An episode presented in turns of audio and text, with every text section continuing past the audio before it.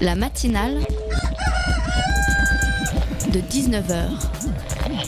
Et bah, c'est une émission qui parle de société, de politique, euh, Culture alternative. On va aussi parler de sport, euh, de gens dans la rue. et l'actualité en règle générale. On va peut-être parler des corbeilles à linge pas en osier d'Auvergne. voilà, il y aura, il y aura des invités. Sociologues, des invités chercheurs. Les invités ne diront que des choses intelligentes. Ça va peut-être s'étriper un peu de temps en temps, mais La matinale de 19h, du lundi au jeudi jusqu'à 20h sur Radio Campus Paris. C'est le soir à la terrasse d'un café, c'est le début du printemps. Autour d'une table, ça parle politique et journalisme, ça parle respect, égalité et changer le monde.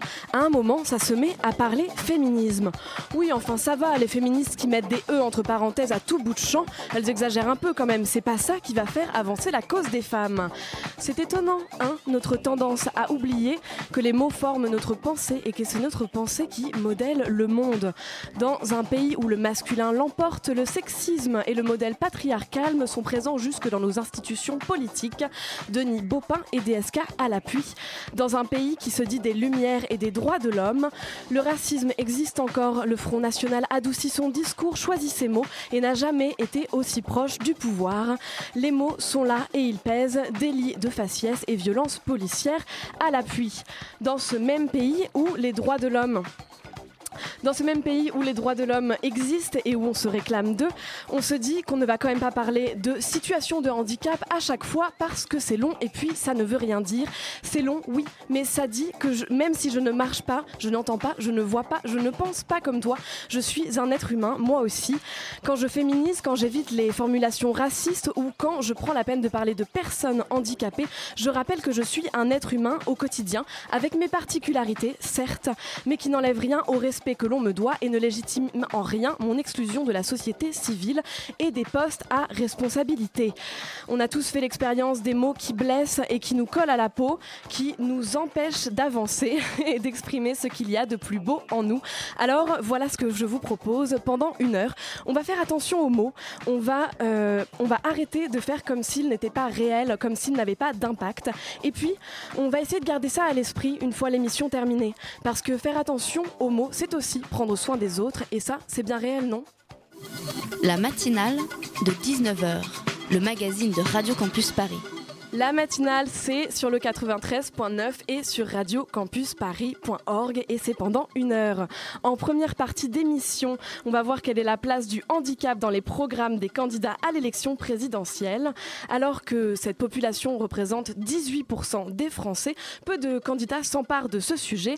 Avec nous pour faire le point, Marion Aubry, vice-présidente de l'association Toupie, le sportif Philippe Croison et Vincent Lockman, rédacteur en chef de Vivre FM. Parlera d'une ancienne gare de la Petite Ceinture, fermée depuis 1934 et qui va devenir un lieu culturel.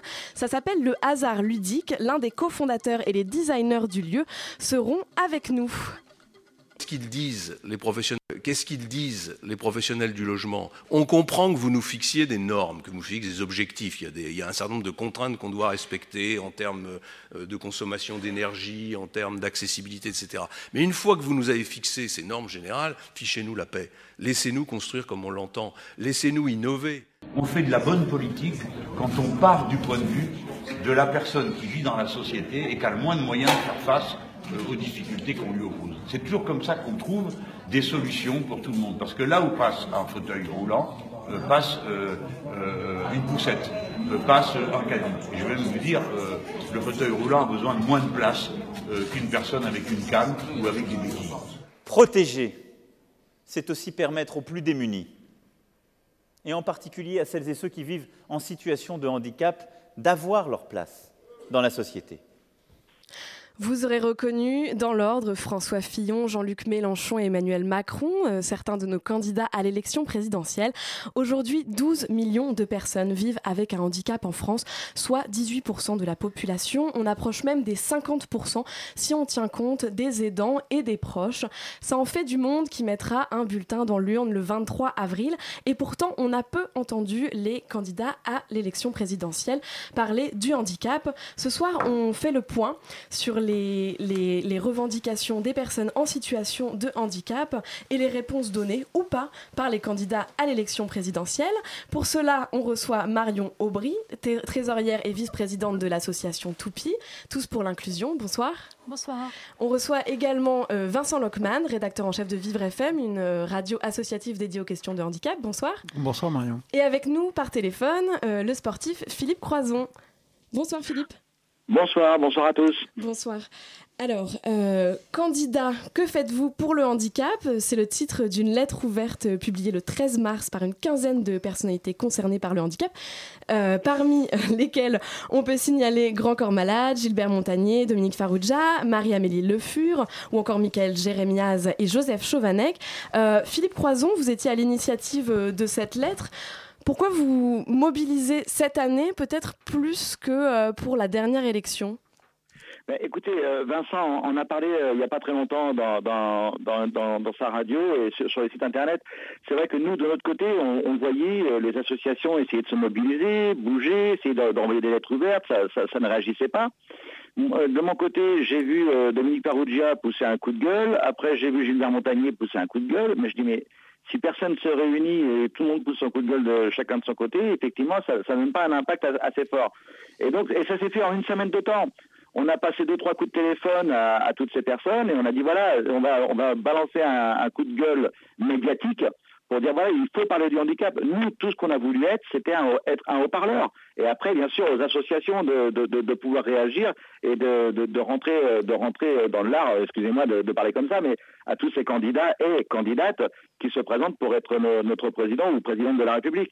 Euh, voilà, voilà notre objectif. Nous, c'était que ça devienne un débat public, que ça arrête d'être un débat dans les couloirs ou dans les bureaux fermés, que ça devienne un débat public et surtout que la question soit posée, euh, bah, on l'espère, demain, demain soir sur, sur BFM TV, on verra bien, mais bon, ils sont 11, je ne sais pas combien de temps va durer l'émission, mais euh, voilà, qu'il y ait au moins cette question à la télé, parce qu'il ne faut pas se leurrer, tous les citoyens qui vont aller voter, ils vont pas lire les programmes des candidats. C'est pas vrai. La plupart des gens qui vont aller voter, c'est parce qu'ils ont entendu à la radio, ils ont vu à la télé ou ils ont lu dans le journal. Parce qu'ils se font ils se font une opinion. Mais si on ne parle pas du handicap, bah, personne ne peut, se faire une opinion et, et on restera toujours comme ça.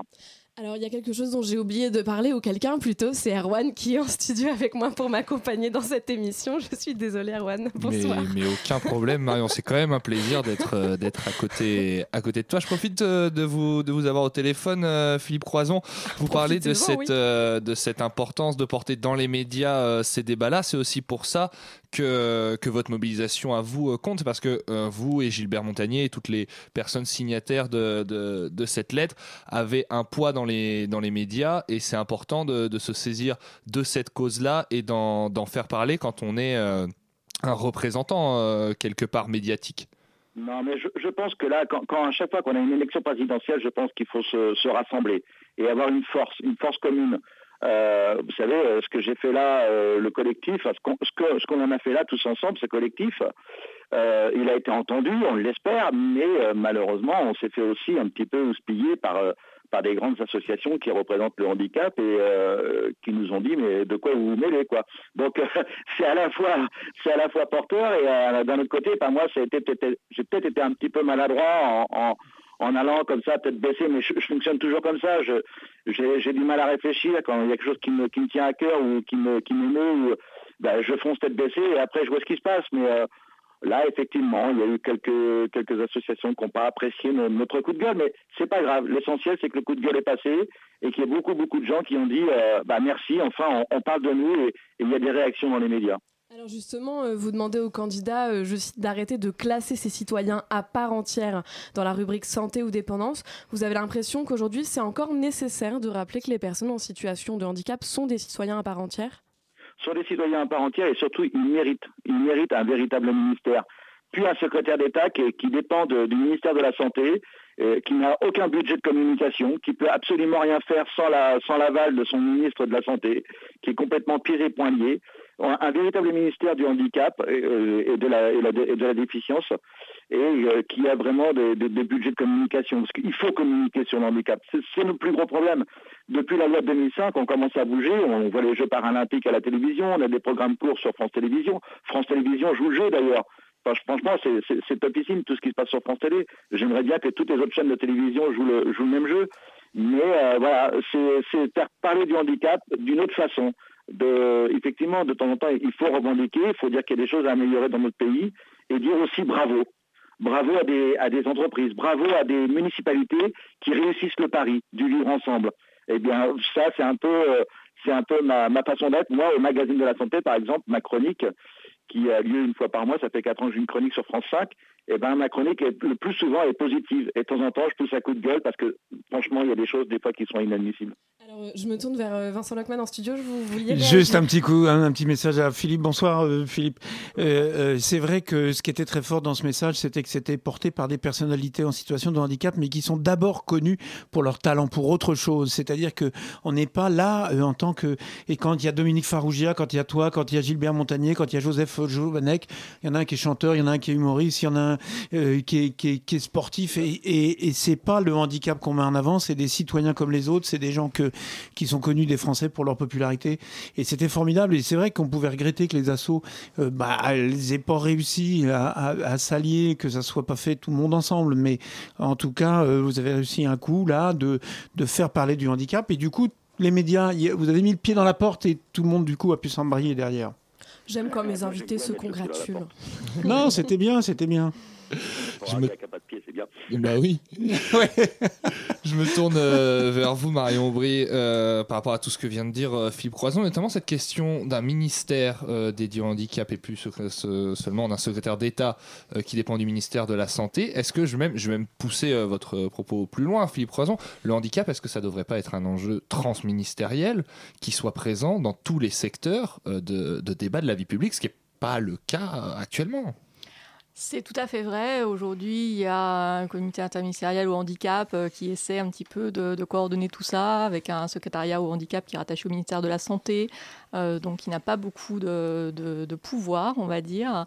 Euh, et effectivement, il y a une proposition qui est portée par Benoît Hamon qui est de dire on va créer un ministère de plein exercice et donc il aura beaucoup plus de pouvoir.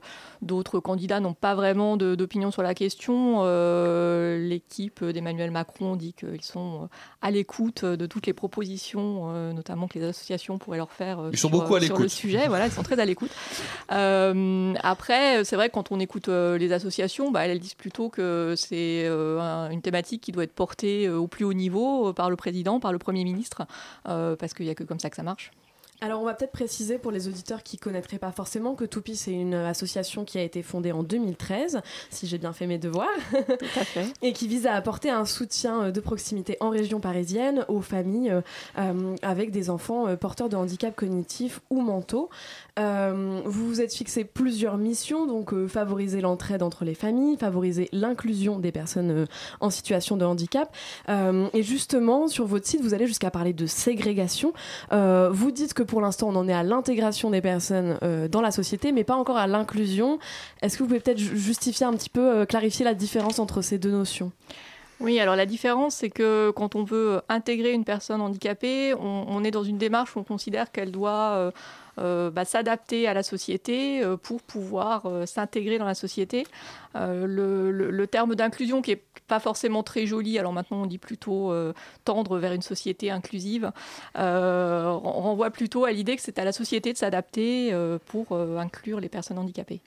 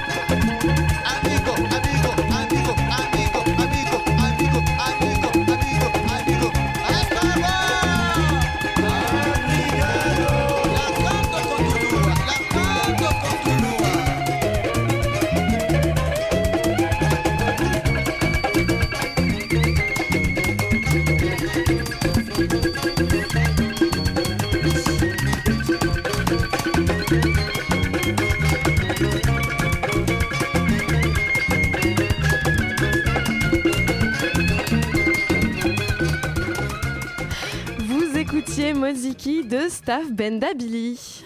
La matinale de 19h, le magazine de Radio Campus Paris. On est de retour dans la matinale et ce soir, on de handicap et de campagne présidentielle.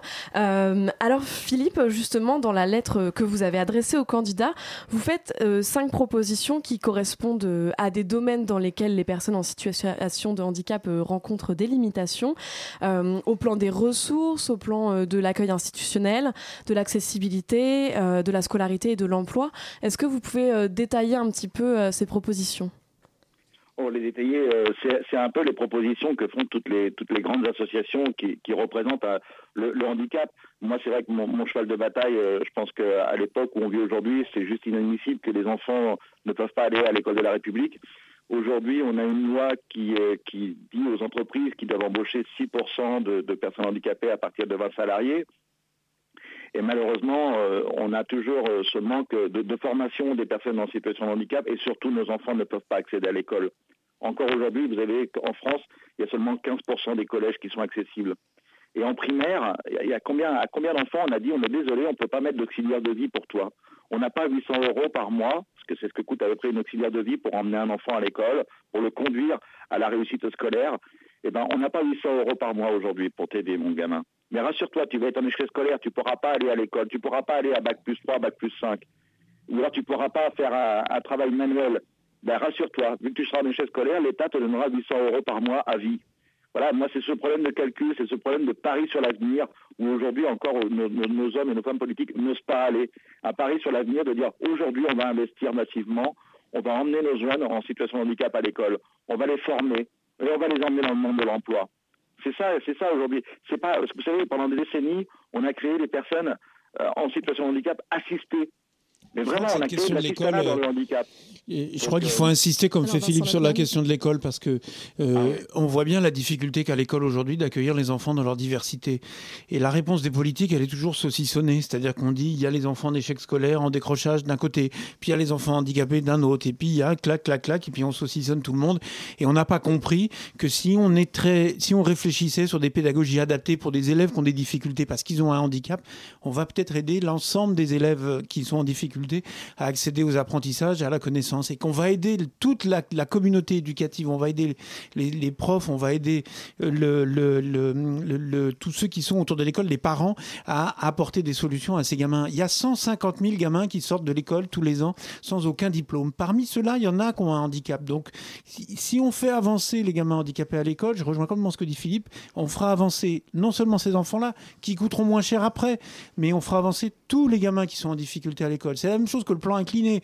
Vous le mettez pour une personne en fauteuil, ça marche pour tout le monde. Et eh ben c'est pareil à l'école. Si on adapte les pédagogies à l'école pour des enfants qui ont des besoins particuliers, il y en a plein d'autres qui vont en bénéficier. Mais en France, on saucissonne tout. Et ça, ça veut dire que c'est pas uniquement une question de personnel, parce que par exemple, euh, sur l'accompagnement des enfants en situation de handicap à l'école, aujourd'hui, on a 20 000 élèves qui ne sont pas accompagnés et qui ne peuvent pas accéder à l'éducation nationale.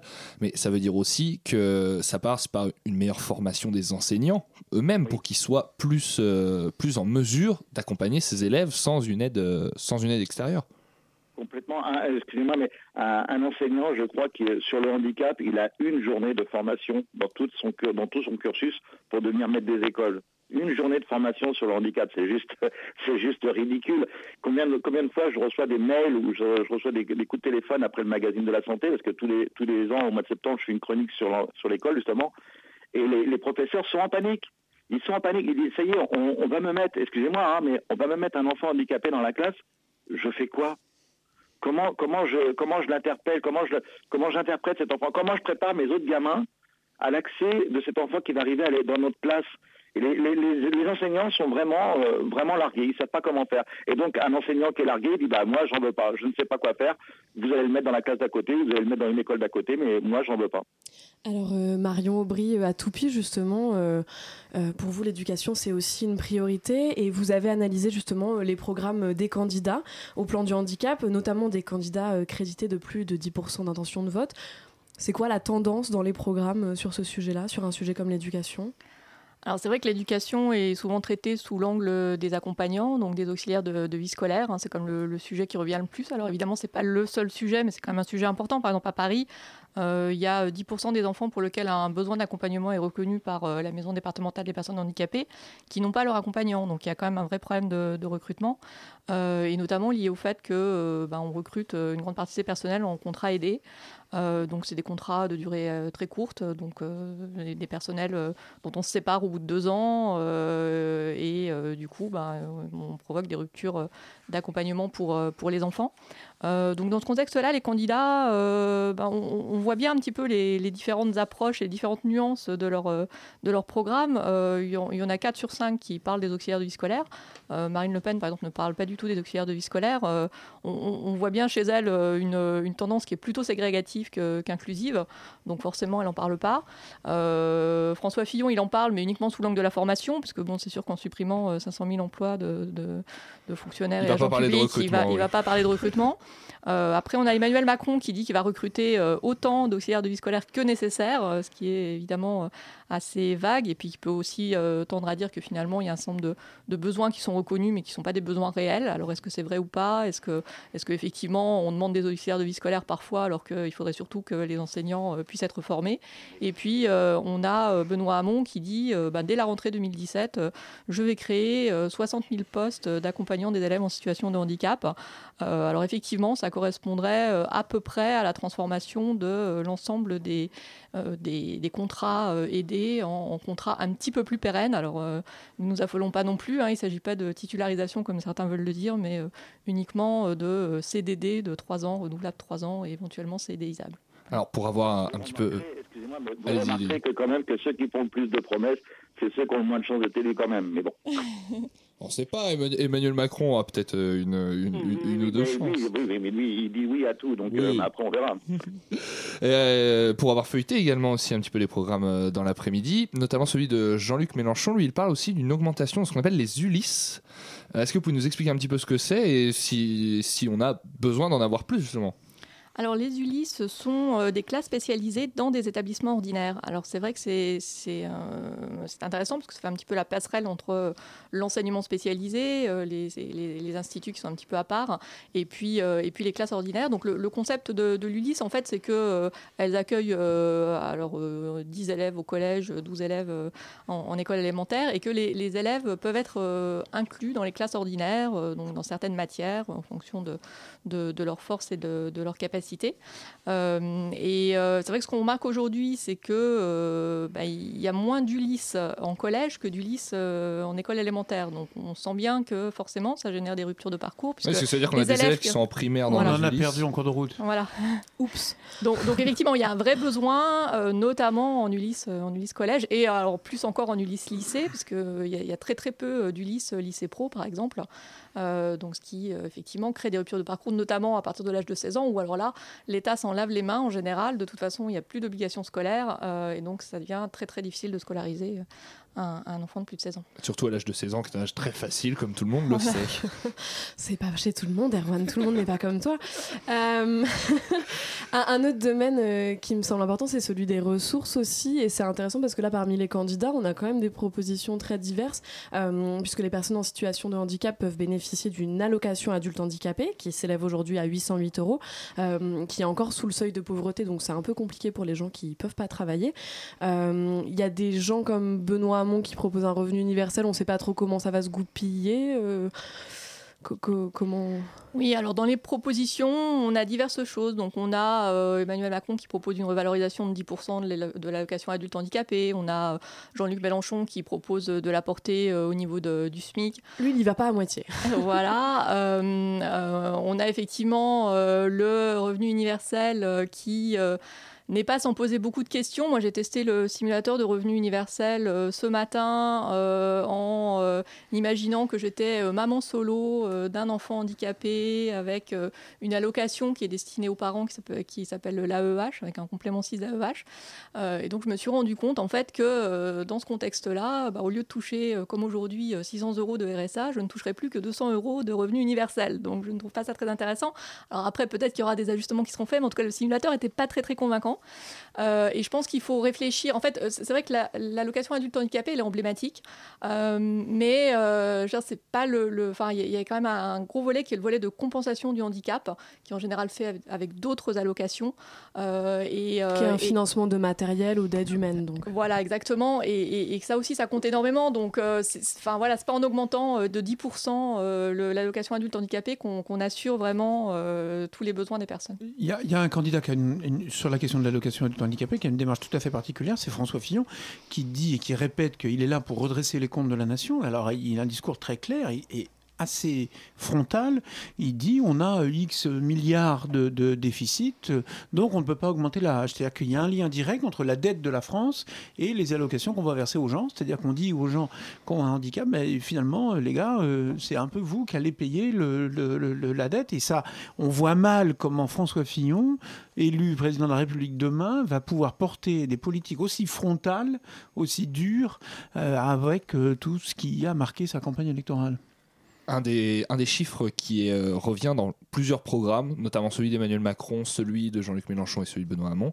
40% des établissements publics aujourd'hui ne sont pas totalement accessibles aux personnes handicapées et tous disent plus ou moins oui, il faut les rendre accessibles. Ça fait combien de, temps qu'on dit ça? Et surtout comment euh, concrètement on peut contraindre les établissements à être plus accessibles? Est-ce qu'il faut sanctionner? Est-ce qu'il faut donner plus de moyens? Il y a une championne là-dessus, c'est Marine Le Pen. Elle, elle dit l'accessibilité, c'est d'abord les sourds et les aveugles. Ah bah. D'accord? Donc la question euh, des hein. bâtiments, ça la, ça la concerne pas. Il leur faut remonter un peu en arrière. C'est quand on regarde ce que font les. Parce qu'ils ne sont pas aux affaires, le Front National. Donc ils disent, ils disent regardez l'état de la France et la faute à machin. Donc ils, ils ont une espèce de beau rôle comme ça pour le moment. Ils ne sont pas aux affaires. Donc ils dénoncent et ils s'en privent pas tous les dysfonctionnements, quitte à aller très loin dans l'outrance dans ce domaine-là. Là où ils sont en poste, c'est au Parlement européen. Et au Parlement européen, il y a eu une bataille régulière, fréquente, par plusieurs parlementaires européens pour aller contre les normes parce que ce sont des normes européennes d'accessibilité. Donc on a vu euh, Marie-Christine Arnautu, députée européenne, on a vu Joël Mélin, députée européenne, euh, condamner les, et dénoncer et promettre aux petits commerçants français, hein, par exemple aux hôteliers, on leur a dit, mais vous allez voir, quand on sera au pouvoir, toutes ces normes-là, ça sera terminé. Donc c'est et mais alors évidemment ils le disent pas directement aujourd'hui. Il y a une espèce de, volonté de travailler comme ça par, par, par type de population.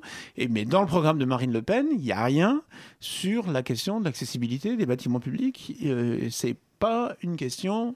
Bien au contraire, le, le, le travail fait par les députés européens vont dans le sens contraire. Et alors, euh, il y a peut-être un, dernier volet qui serait intéressant euh, d'aborder, c'est la question des exils. On en a beaucoup parlé là aussi pendant le quinquennat de, François Hollande, euh, de tous ces enfants qui sont plutôt dans les institutions en Belgique, faute de place en France. c'est quoi un petit peu les, propositions des candidats à ce sujet-là, peut-être Marion Aubry? Alors Benoît Hamon euh, propose de reconduire euh, le plan de 180 millions d'euros qui est censé euh, stopper l'exil en Belgique. moi, pour suivre de nombreuses familles qui sont encore en attente de place, je vois, vois pas trop les, fonds du fameux fonds d'amansage de 15 millions d'euros dans les ARS pour, euh, pour créer des places. Euh, les agences régionales de santé. Hein, les agences régionales de santé, pardon. Euh, c'est vrai qu'il y a un côté très médiatique à ces exils en Belgique qui, qui concerne maintenant 6800 personnes à peu près.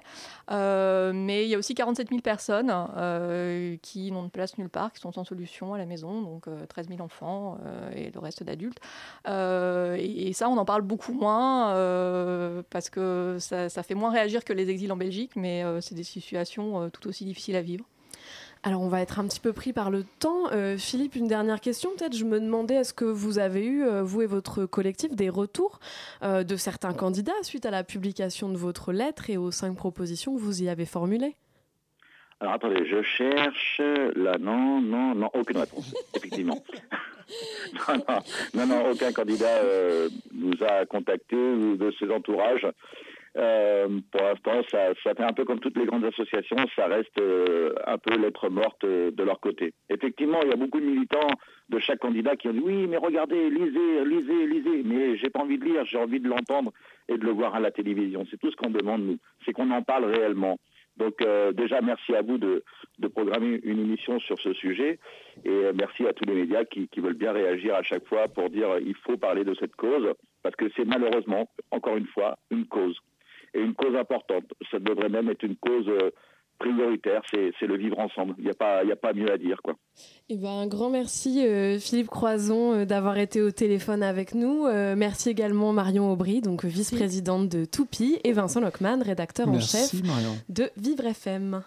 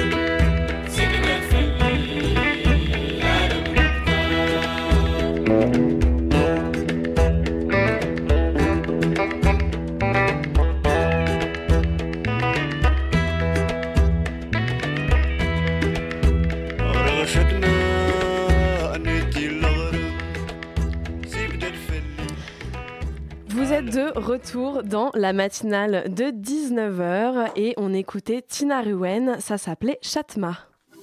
La matinale de 19h, le magazine de Radio Campus Paris.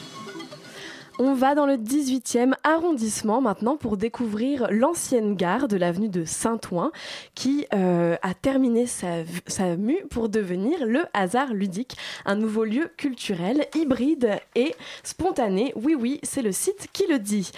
Alors, ils ne font pas les choses à moitié au hasard ludique et donc du 29 avril au 21 mai 2017, durant quatre week-ends, vous êtes invités à faire la fête pour euh, l'inauguration et comme ça, vous pourrez peut-être vous réjouir des résultats des élections présidentielles ou pleurer, mais au moins un verre à la main, c'est mieux.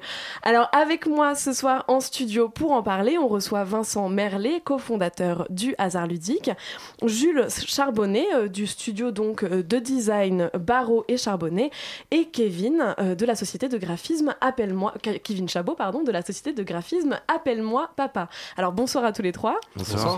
Et puis bonsoir à Anna, euh, je n'oublie plus mes co-intervieweurs. Bonsoir. Alors le hasard ludique, euh, donc si je me suis bien renseignée, ça va être une salle de spectacle euh, avec euh, également un atelier de pratique artistique collective et un bistrot gourmand. Alors en quoi ça va se distinguer des autres lieux culturels euh, du quartier?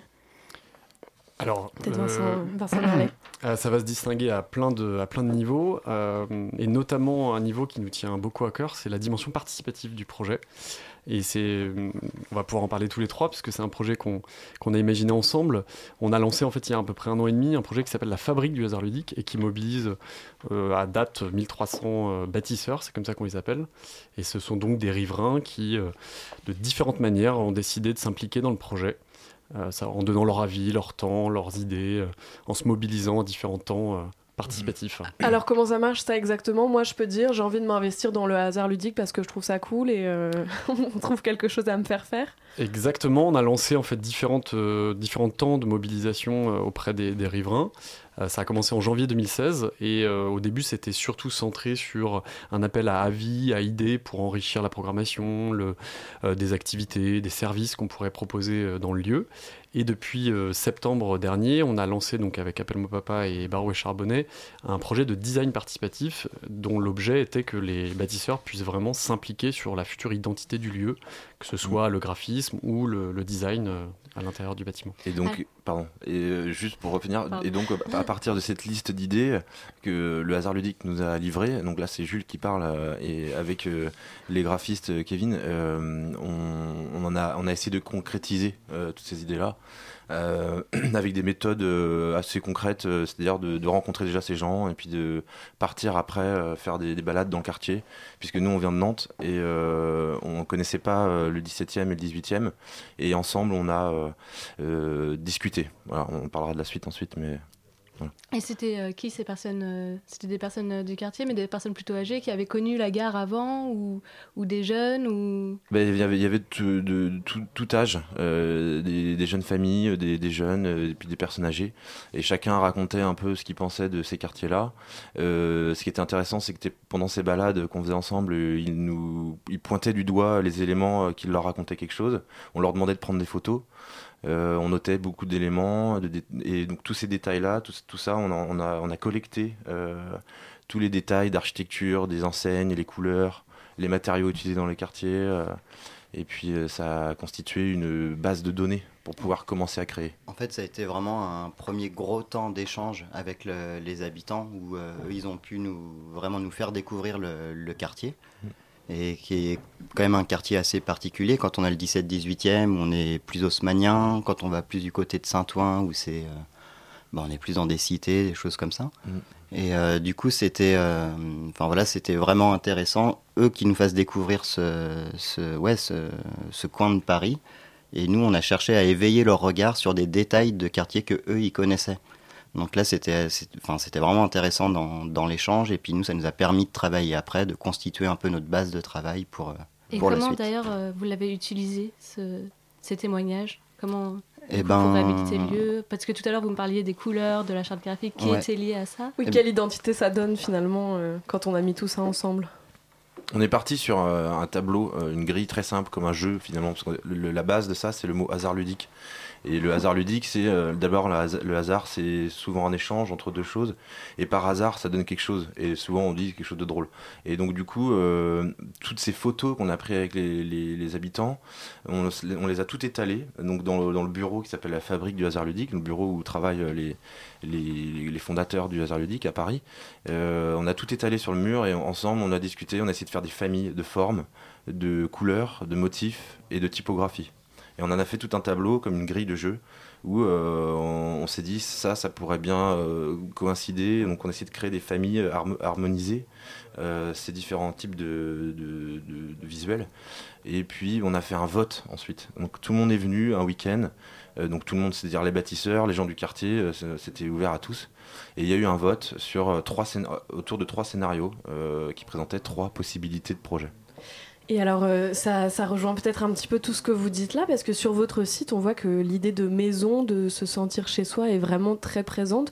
Euh, donc, on sent un petit peu l'envie de penser euh, le lien social autrement, peut-être Vincent oui, nous, c'est sûr que dès le départ, quand on a imaginé, ça fait 5 ans qu'on travaille sur, sur, le projet du hasard ludique, quand on a imaginé ce lieu, on l'a tout de suite pensé comme un lieu pour le quartier, avant de s'intéresser à rayonner sur le tout toute l'île de France, on s'est, d'abord intéressé à ce quartier. Nous, à la base, on, vient aussi du quartier.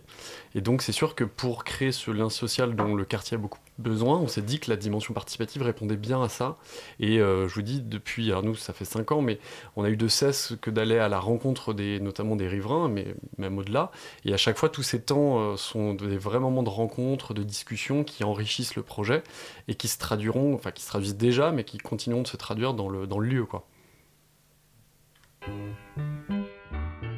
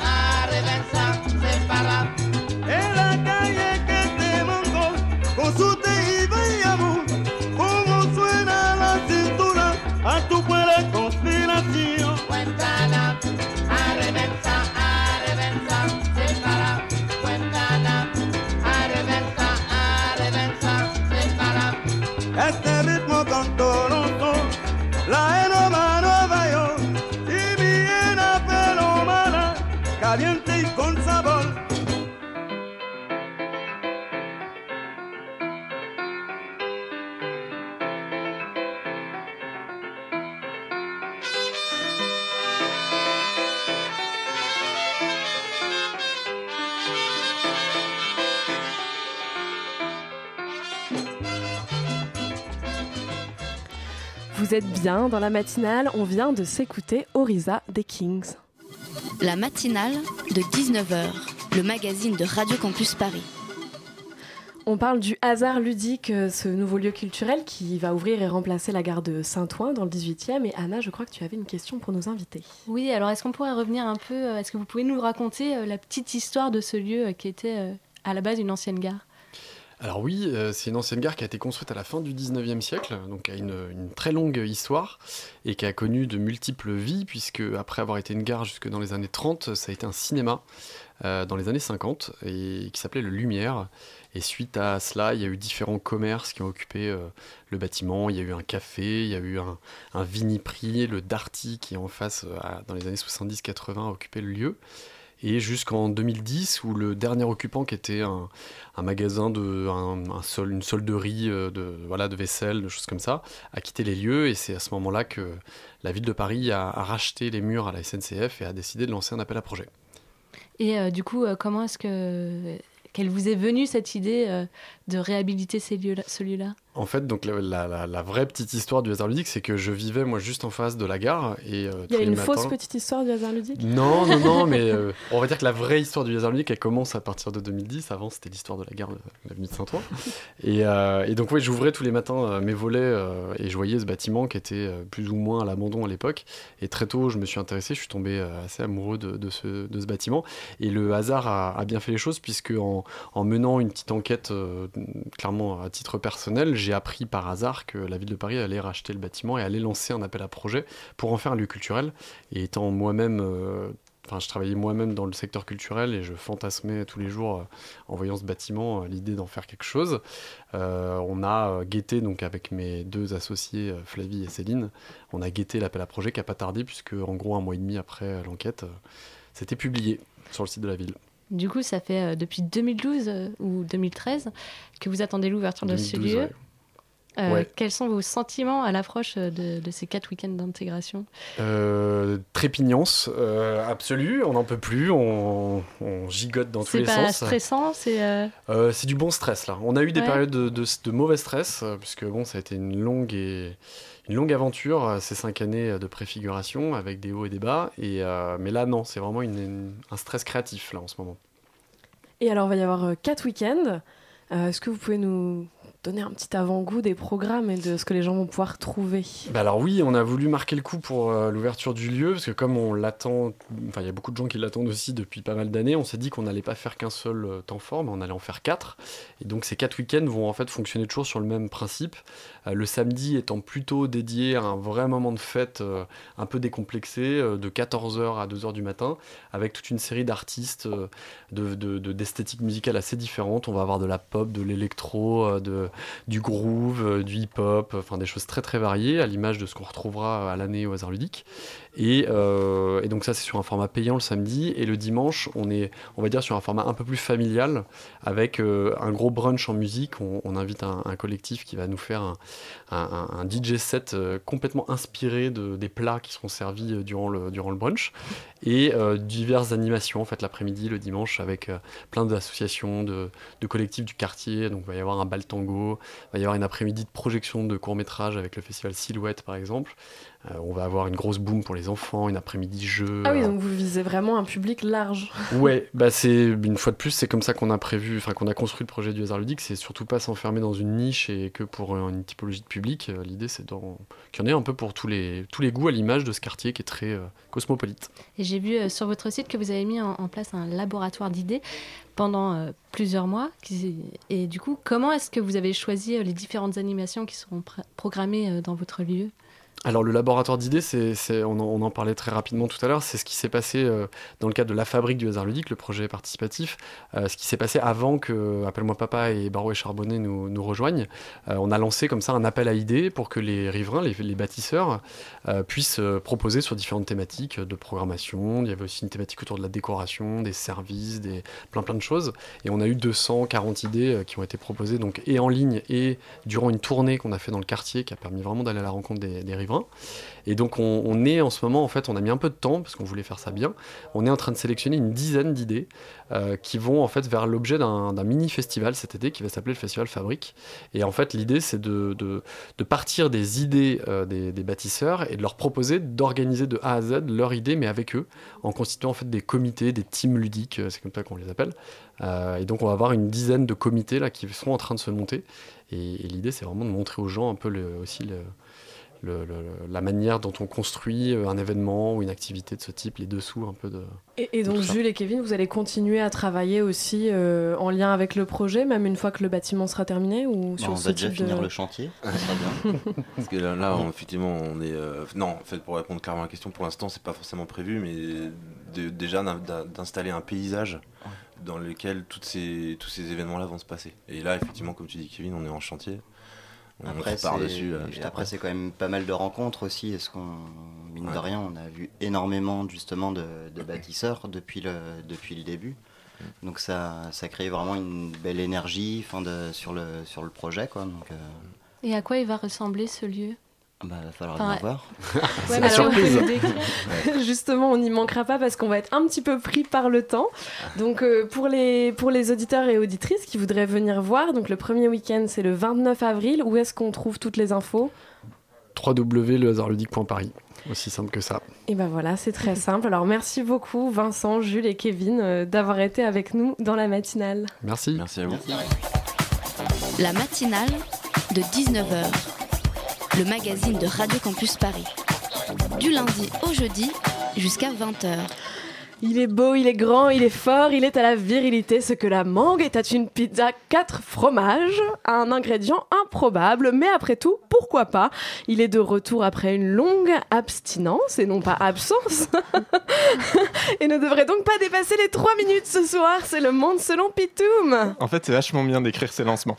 Marion Marion, aussi à l'aise par devant que par derrière les micros, architecte des matinales campusiennes œuvrant dans l'ombre, généralement, j'espère que la soudaine lumière ne va pas de vaporiser comme les vampires dans Buffy, dont on a tout juste fêté les 20 ans. J'ai mis de la crème solaire. Auditrice, c'est bon à savoir. Auditrice, toujours là, prête à m'écouter geindre pendant quelques minutes sur le sort du monde, mon vice, si tu savais comme tu m'as manqué.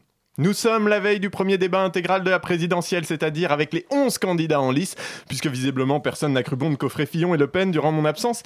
Et je ne sais pas si nous sommes prêts. 11 pignoufs à la queue leu qui ont moins de 10 minutes pour chacun nous en mettre plein la tronche. Ça me fait plus penser à section gangbang de YouPorn qu'à un débat politique. Mais bon, ça résume finalement bien l'esprit de cette campagne, où on n'a pas le temps. À peine un sujet sort qu'un autre suit, etc., etc., dans une farandole de révélations qu'on nous enfile les unes après les autres, jusqu'au fameux gag réflexe si caractéristique des vidéos susnommées bonjour.